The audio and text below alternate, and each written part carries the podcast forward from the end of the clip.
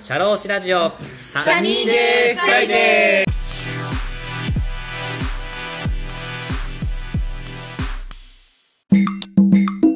シャローシラジオサニーデイフライデー田村陽太ですこの番組は社会保険労務士として活動する田村が普段の侍業という固いイメージから外れ様々な分野で活躍する方やその道の専門家スペシャリストと語るトーク番組です本日も素敵なゲストをお呼びしております私から簡単にご紹介させていただきますユナイテッドワールド株式会社代表取締役の朝日勝さんですよろしくお願いします、よろしくお願いします。えー朝日さんはい。今日はですねまたゲストに来ていただきましてありがとうございますあ、おいではい、こちらこそありがとうございます。今日はですねテーマ持ってきましたはい。私も転職活動経験がありまして転職活動というか仕事を2回変えましたね、はい新卒から転職を活動を経験しているものですで、まあ、若い方サニーレフライド20代30代の方聞かれてると思うので多分このテーマは結構興味あるんじゃないかなと思うんですけど転職活動の仕方転職活動ってなんかこういろんな同僚とか友達からこんな風にするんだよみたいなじ転職経験者からはいろいろ話聞くんですけどぶっちゃけそのやり方で正しいのかなみたいなとこって結構不安なところあるじゃないですか朝日さん人材紹介のお仕事されてるのでそこら辺の転職活動をされたいっていう方のお話も聞いてると思うので転職活動の仕方の進め方とかねどんなことを大事にしたらいいのかそこら辺をお話ししたいなと思いますはい。最初ですね朝日さんちょっといろいろ情報僕持ってきまして調べてきたんですけ ど2021年7月今年の7月転職市場の ホームページをあのさ検索したんですけどはい。今転職希望者1人に対して求人数が何社ぐらいあると朝日さん思いますでしょうか求人一人に対して、もう10社ぐらいとかなんですかね。あーやっぱあったら僕もいいなって思いますはい。ドゥーダ、はいあのフカキョンがやってるドゥーダですかね あの、可で愛いおかげも、はい。はい、大好きですがやって僕もたですやってたものを見させていただきますと今転職希望者1人に対して求人数が2.15社2.15倍あるそうですうーん。これどどうですか朝日さん実際仕事をこう人材紹介されてる中であ合ってますかでも求人の方が多いんですね。ああそうですやっねぱり1人に当たり2社ぐらいはこう選べるよみたいなどっちもあなたを採用したいみたいなことですねああ。それ実感どうですかその辺っていや、今はやっぱりコロナでは求職者が非常に増えてるっていう現実があるとは思うので、い、でうん、うん、あの求人が減っているっていうのはあると思うので、はいこの数字はどどうなんですか減ってるんですか増え てるんですちょっと僕もあの取ってきただけなんですけどか分かんないけどちょっと増えてきてこうなのか下がってきてこうなのかちょっと分かんないんですけど一応2.15倍ということで、まあ、触りのテーマということでなるほどなるほど、はいまあ、今まで求人の方が非常に多かったんですけどもはいでそのそのそれに対して求職者が少ないとでコロナが発生してでそこから、え求職者の方が非常に増えてしまって逆に求人がすごい減ってしまったっていう状況がついていたあーとで今は徐々に回復してきたっていうところなんですよねあなるほどはいじゃあちょっと追いついてきたっていう感じですかねまた回復してきたっていうかはい、この2.15倍っていう求人数のやつも増えるとは思いますね今後あまだ回復している最最中だと思うのでああじゃあ企業活動も今後やっぱり順調に上がってくるんじゃないかっていうとこねそうですね結局も回復していけると思うのではいあありがとうございますフォローありがとうございますで 次はですね転職活動をされる方をいろいろ聞いてるじゃないですか求職者の方を、はい話聞いてると思うんですけど転職活動したいっていう動機はいをちょっとお聞きしたいんですけれどもど転職活動の動機ってどんなことを具体的に聞きますかまあでも一番多いのはやっぱり人間関係が非常に多いですよねああ人間関係やっぱり上司が嫌になるとか同僚が嫌になるとかすごい多いじゃないですか、はいそれは多いですねまああともちろあんー給料も当たり前ですけどすごいありますね、こう小村さんはちなみになどういうのだったんですか、理由は僕はですね一番最初の会社産業機械メーカーだったんです海外営業だったんですけど、はい僕はあのキャリアが見えなかったというかおー海外営業の次って海外駐在員っていう駐在員の社長としてやるっていうのがあるんですけど、はい駐在員になりましたととなってからその次が見えなかったんですよ、うんあ駐在員っていう目標だったのにあなんかその目標がちょっと見えなくなったなと思ってじゃあその目標を見えるためにするにはどうしたらいいのかなってすごいもがいててうん働いた時にねその時にあ人事のこれ海外駐在員っていう制度のその先の上のトップのうん仕事とかやりがいを作ってあげればいいのかなっていうその人事の方から携わりたいなってところから考えてあの転職活動したいなっていうのが動機がありましたね新卒の時ですかね新卒ですねはい新卒の方非常にそれ多いですよねあそうなんですかはい会社で勤めて、はいであ30歳のか課長これぐらいかとか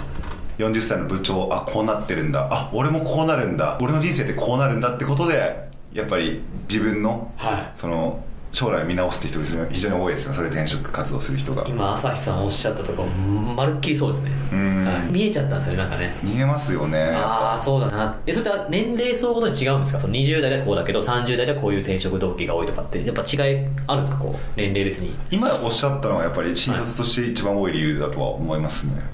あぱ新卒の時給料が低いってなかなはかいそれで転職ってないじゃないです かないっすねないっすねもうこれでいいかってなりますうもんね、んまあ、実家暮らしの人が多かったり家族がまだいなかったりするんで、はいでもそれが30代になって家族いたりとか、はいまたなってくるんで、はいそうなるとやっぱ給与のこととかあの働き方もっとはい子供に時間を割いてあげたいってことで残業時間が少ないとかって変わってきますよねやっぱりああ年齢によってやっぱ変わってくれますよねは朝日さんもあれですね転職活動というかいろいろもう大使館であったりとかコンサルティング会社でいろいろ経い験されてますけど、はいそうです朝日さんの転職活動の動機はどんなところにあったんですかあの最初にはい新卒で入った会社がなくて自分でいきなり起業したんで すね あの医療機器のそうです販売ですよねではそこでまだ自分は起業早いと思ったんでほうまた会社を設立するためにはい出直さなければってことで、はいい、ろんなところをとにかく経験しようと思ったんでい、は全然自分のキャリアをこうしようとかじゃなくてまたこう社長として戻るためにいはいいろんなことを吸収しなきゃいけないと思ったのでほうほいろんなところに突っ込んでただけですねあなんですごい転職をむやみに繰り返すのってマイナスだと思うんですよああ1年で変えてったりしたら、はこいつすごい転職回数多いってことでああマイナスに見られるじゃないですかでいあああそうですねいいとこに行けなくなるとかはいうんなのでそれは考えずとりあえず自分が成長できそうなところに足突っ込んで、はあはい、転職してましたねこう自分のキャリアを伸ばしていきたいっていうところの目的がこう強かったってはいプラスなんか理想は裁判員長と藤谷さんみたいにはい会社側から出資を受けては起業するのがいいかなと思ってたんで、おおはいはいそういう会社を探しながら やってましたけど、まあ、人の出資なんて受けられませんでしたああじゃあベンチャーキャピタルみたいな会社さんっていうかあなんかわその社長とす社長と近いような距離で仕事をして、あーはいはいで認められれば結構出資って受けられそうじゃないですか確かにそうですねお前なんか事業やってみないかみたいな感じので、れん分け的な感じですよねなんか、はい、全くそんなことなかっまあねまあそういうタイミングもありますからね時期のタイミングがねたはいあなんかそういう動機もねすごい大事かなと思いますリスナーさんもいいことを聞きましたねじゃあ次のお話なんですけれどもその転職先で仕事探す方がこういう会社がいいなみたいな新しい会社に求めるところって具体的にどんなところって聞きますかこう実際求職者の方お話聞いてると思うんですけどこんな会社がいいみたいなありますいやでもそれもやっぱ人それぞれあーですよねその人が何を求めて転職するかによってはい本当変わりますよねほうほうほうそれもその例えば僕みたいなキャラ例えばなんですか 新卒でやっぱ新しい部署作りたいみたいな人事の部署で世界を変えてやるみたい なっていう人はどういう転職先を求めるんですかそうであるのであればはいはい大企業に行かない方がいいですよねもちろんあやっぱりベンチャー企業の方がいろんなことをやれるたくさんの業務をやれる、はいで新しいことがやりやすいのは確かなので、はあベンチャー企業それをおすすめしますよねーあーそういう人だったら人が少ないとやっぱ自分に任される業務増えてくるからってことですね、はい、そうですねああそうですよね、うん一つ思うんですけど中小企業に転職すると大丈夫かなって思うってもあるじゃないですかお金とか、はい昇給とかってあるじゃないですか、はいその辺って求職者の方が聞くことってありますかそこら辺ってどうしたらいいんですかみたいなじやりたいことやりたいんだけどお給料とかが結構心配なんだよねみたいなあるじゃないですか、はいそれでどんなふうにしてこうアドバイスとかされますかそうですね、はベンチャー企業中小企業いとはい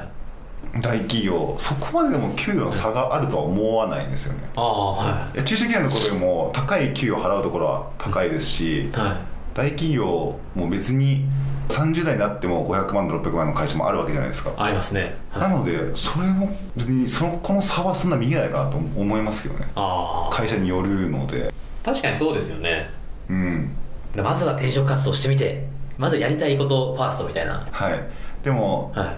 今コロナでそれを感じてる人も多い多いと思うんですけど、いい、きなりボーナスがカットとか、はいそういうのそういうリスクが少ないのは圧倒的にやっぱ大企業なのでああ潰れるケースなんてほとんどないですしねもちろん上場してる企業だったらそうですよねはいあなのでやっぱりそこはすごいいいですよね大企業はー確かに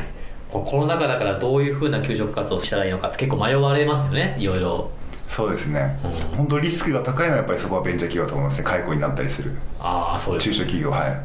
なるほどありがとうございますもう一個質問したいんですけど例えば朝日さんがそういうコロナ禍において仕事探す方に一番こう求職者の方にアドバイスするところって何ですかなかなか難しい状況じゃないですかいつ会社が倒産するかも分かりませんだけどそこの会社でくすぶってたら君のキャリア見えないよみたいな、はい転職するべきべきというか次の会社で新しいキャリア見つけた方がいいよみたいなもあるじゃないですか、はいそういう中でこうアドバイスすることってなんかあったりするんですか今採用してる企業ってやっぱり採用費があるとか売り上げ好調だからやっぱ新しい人を採用したい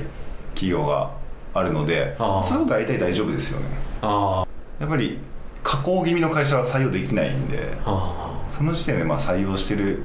採用をまあたくさんの求人を募集したりする企業は安定してると思うん安定してるというか上り調子だと思うんですけどねはその時点でいい企業だとは思いますねあ、なんかそこら辺の面談面接の時の見極めポイントってなんかあるんですかこうあこの会社ちょっと加工してきてるなとか上がってきてるなみたいなこうやってなんか言動って言ったらあれなんですけどあるんですか見極めポイントみたいなこの会社危ないとこの会社いいみたいなとかあるあるんですかやっぱり意見求人がこう募集停止になるとかですかねああなるほどはい、それってなかなかいきなり閉まるってことないと思うんですよねもちろはんい人が決まってるとかはいはあると思うんですけど、はそれを理由なしでいきなり閉まる会社とかが結構あったりしてやっあーぱりそれってこう予算がなくなったとか、はい売り上げが悪くなったんでやっぱり新しいポジションで募集ができなくなったとかはなあので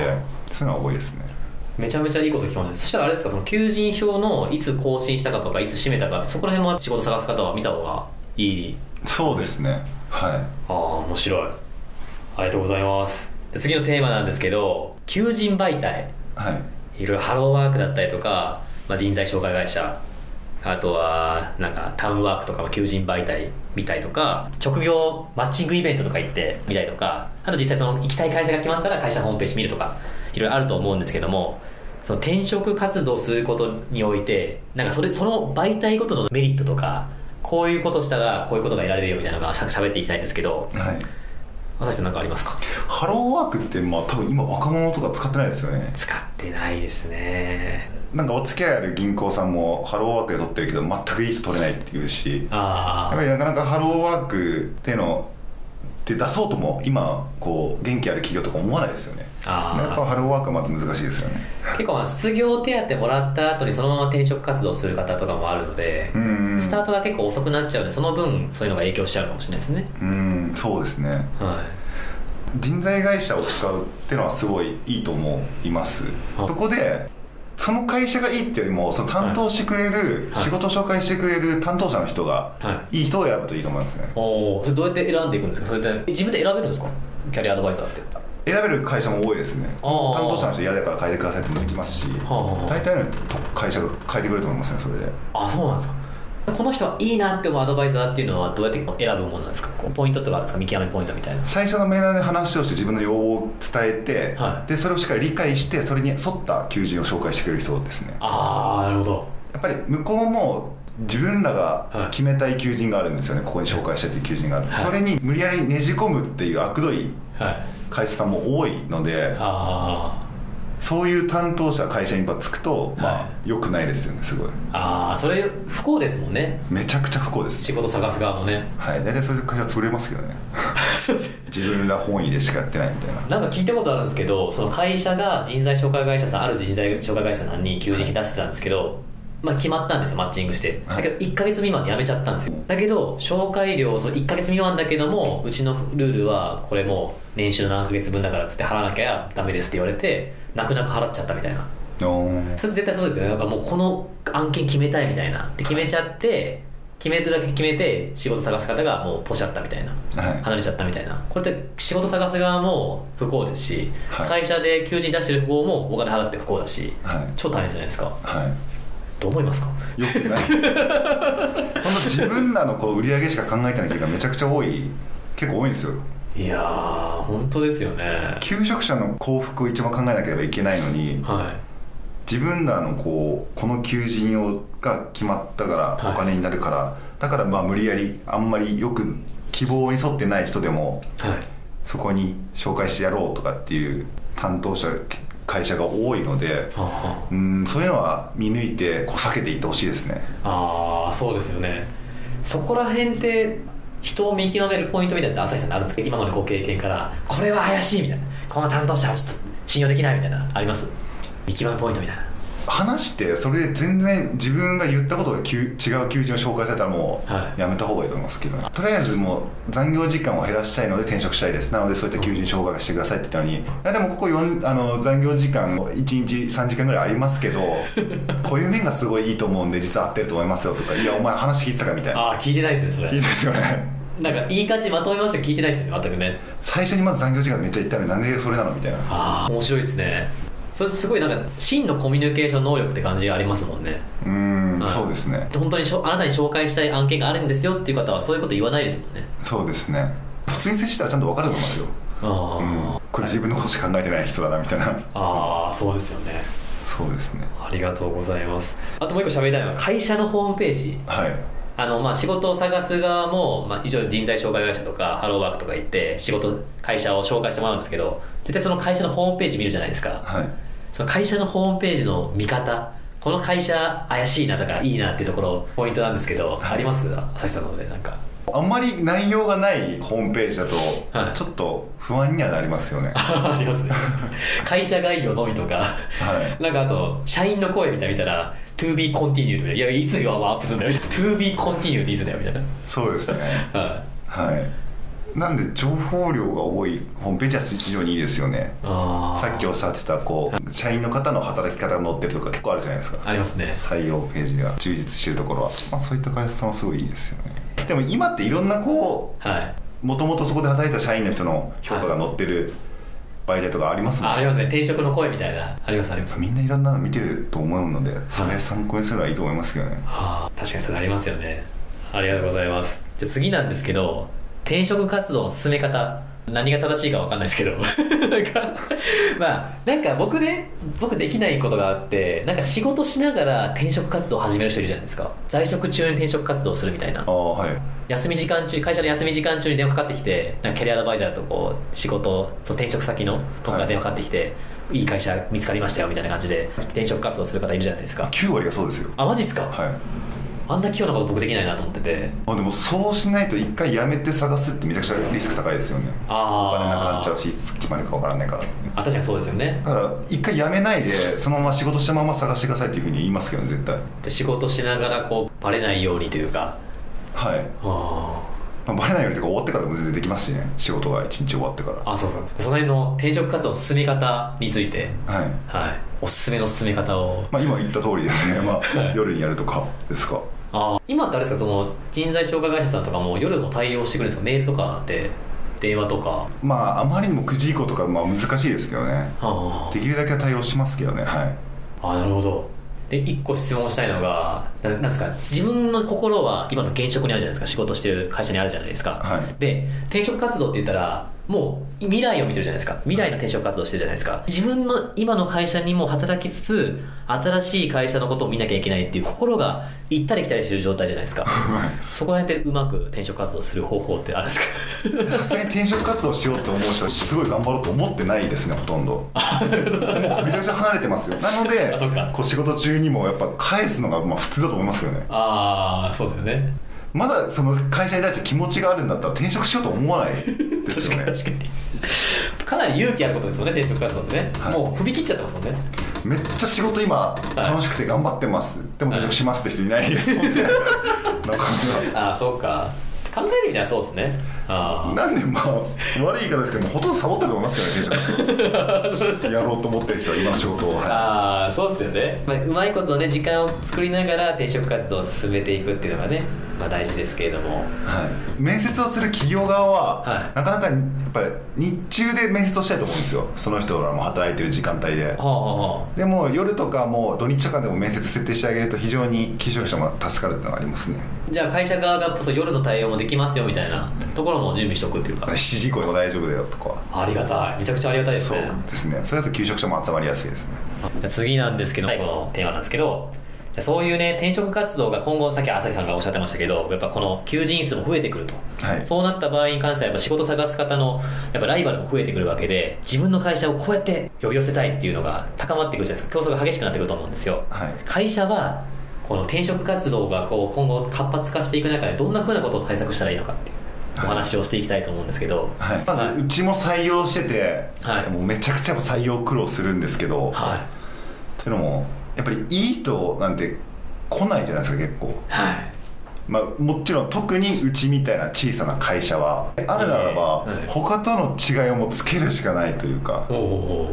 うなのでやっぱりフルリモートの方がいいっていうおう求職者が増えてきてでもフルリモートの求人がないおうであるならばうちはフルリモートでしようとおういうことで、まあ、そういった工夫をしたり、おうまあ他結構まだ外国籍の人ちょっと求人も多いので、まあ、うちは全然大丈夫ですよとかにしたり、おうおうそうですね、まあ、さっき言った年齢のところは全然ちょっと高めの方でも大丈夫ですよとかにしたり工夫はしてますねああ窓口を広くするっていうところですねなるほどちょっと1個質問したいんですけど、はい例えばフルリモートって言ったらもうその従業員さんを管理がしにくいじゃないですか、はいなかなかうちの会社でフルリモートやっちゃったら会社がパニクっちゃうんじゃないかなって心配すると思うんですけどその辺はどうやって払拭していったんですかフルリモート管理しにくいから難しいことですかそれはフルリモートちょっと深い話ですねは分かんないですけど深 いとあじゃあ管理そもそも管理する必要があるのかみたいなフルリモートそれは管理しにくいから、まあ、難しいことをそうですねなんかその仕事の進捗がわからないとか例えば今会議室やってますが A 君がいたらあー今遊んでるなとかあーこのパソコン今それそっちじゃないんだよみたいな言えるじゃないですか、はいフルリモートだったらそのその試行錯誤してる間の時間も見れないからよ要は成果しか見れないじゃないですかはいそれって結構心配にならないかなって思ったりしたんですけどああ、はい確かに心配する人はそうかもしれないですねおはい心配もしないですし別に遊ぶなら遊べばいいと思いますけどねあで管理するお金やその時間の方が無駄だなと思うんで、はいまあ、極論そういう人を採用しちゃう企業が悪いんじゃないですかねそういう人を採用しなければいいっていうことになりますよね自分でちゃんとじ自制できてコントロールできるような人をちゃはんいと採用してたらいいですよね確かにそれは極限な話ですね確かに、はいでプラスずっと集中してるっていうのは無理なのはうんそうだと思うので、はい別に途中でなんか寝てたりしてもいいんじゃないですか成果中心というかこそうですねでけ結果が出てれば絶対いいと思うので、う あで他なんかあのゲーセン行ってようがない人がいいんじゃいいだと思いますけどあ確かにはいあでもいいですねそういうさ朝日さんみたいな考え方どうやったら身につけますかなかなか社長さんとか中小企業の経営経営者とかってやっぱりこの従業員さん採用したらやっぱこの給料払ってるから頑張ってほしいなるじゃないですかそんなおおらかな心なれないと思うんですよそれどうやったらなれるんですかでも KPI とかあると思うんですけどそれ達成してたらいいんじゃないですかあこの会社の目標達成のこれぐらい頑張ってほしいみたいなはいあだって特にフルリモートで会社の中でエロ本読んでたらすごいダメだと思うん ですよ周りの人にもこう「こいつなんでエロ本読んでるだろう」みたいなあそうですねちょっとでも家でエロ本読んでて仕事中にもエロ本読んでてもは別になんかマイナスってないですよね多分他の人になんか悪意気もなさそうだししないです ねここ P ですけどバレバレないのでだから別にいいんじゃないですか別にサボってても全然ああ確かにそうですねだ今朝日さんの話聞いて思ったんですけどもともと会社自体がこの従業員さんにどういうところまで持っていったいきたいのかとかどういうところまで達成してほしいのかっていう目標が決まってないからブレちゃうのかもしれないですね、ああでもないこうでもない欲望を押し付けちゃうのかなってちょっと思いましたね今うんはいプロってちゃんと成果を出すことだと思うんですよねで従業員の方ってプロとして雇われてると思うので,、はいでそこで目標のこうこういう成果がを達成しなさいっていうのがあってはい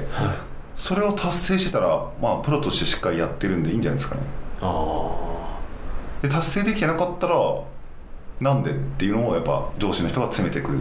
ていうのが必要ですよねああそうですよねで結果論多分行動量が足りないとはかいになってくると思うので、それを直していくことになるんでサボる結構暇とかもなくなってくると思うんですけどねあー達成できない人はありがと達うござい成ますしたら全然サボっていいんじゃないですかそれ以上達成するしてからそれ以上がまあもっとやりたいっていう人はあんまりいないと思うんでああありがとうございます。いろいろとお話、いいこと聞きました。僕もね、この転職活動をする会社さん、何したらいいのかっていうところなんですけど、その、せっかく一つその会その従業員さんを採用できなくてもせっかくその従業員さんと会社で会う機会なんであればその従業員さんに対して会社にうちの会社こんだけ魅力があるんだよっていう PR する場として考えてほしいなって思っててはい別に採用この人合わないなと思ったとしても一お客さんなんでちゃんとうちの会社はこういうことができますよとかであなたたちをこういうふうに幸せにしてきますよっていうなんか何かビジョンを語る機会にできたらいいのかなと思うのでもっと気楽に取り組んでほしいなと会社はっていうふうに僕は思います思ってますねうん、そうですねはいコミュニケーションの場みたいな感じでね持っていただけたらいいのかなっていうのはすごい思いますねはいはいありがとうございます今日は転職活動の仕方ということでお話をさせていただきました本日のゲストはユナイテッドワールド株式会社代表取締役の朝日勝さんでしたありがとうございましたありがとうございました